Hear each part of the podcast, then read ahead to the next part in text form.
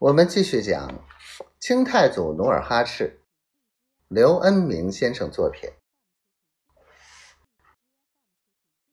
恰在此时，一群近似拜佛的宫娥三五成群的路过这里，为首的正是范梨花。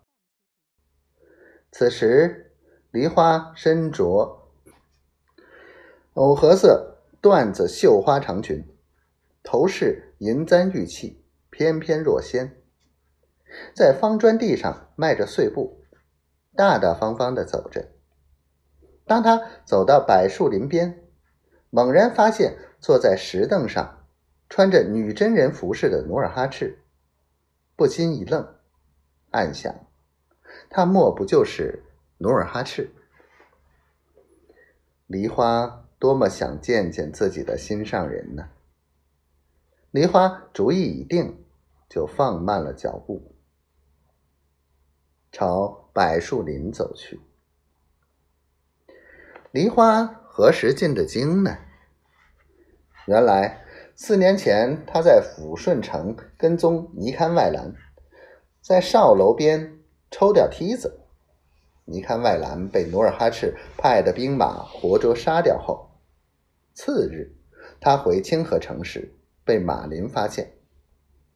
那几天恰逢皇帝下狱，为皇后四处选舞女名优，于是马林背着李成梁，偷偷把梨花抓住，送进京城，在皇宫专门唱塞外小曲儿，为皇后消愁解闷儿。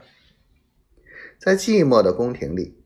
他朝朝暮暮想念着努尔哈赤，时常为他的安全事业祈祷。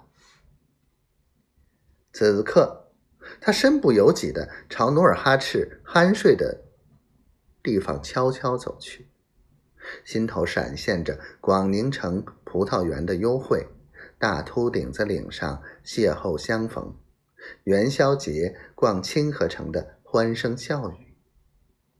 想着往事，他像一阵旋风似的飘到石凳前。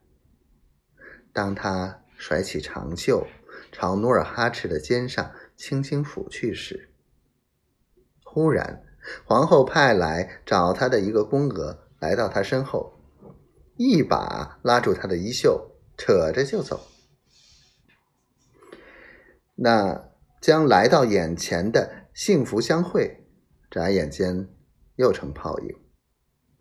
梨花恋恋不舍地低着头，默念着努尔哈赤的名字，无可奈何地离开了心上的人。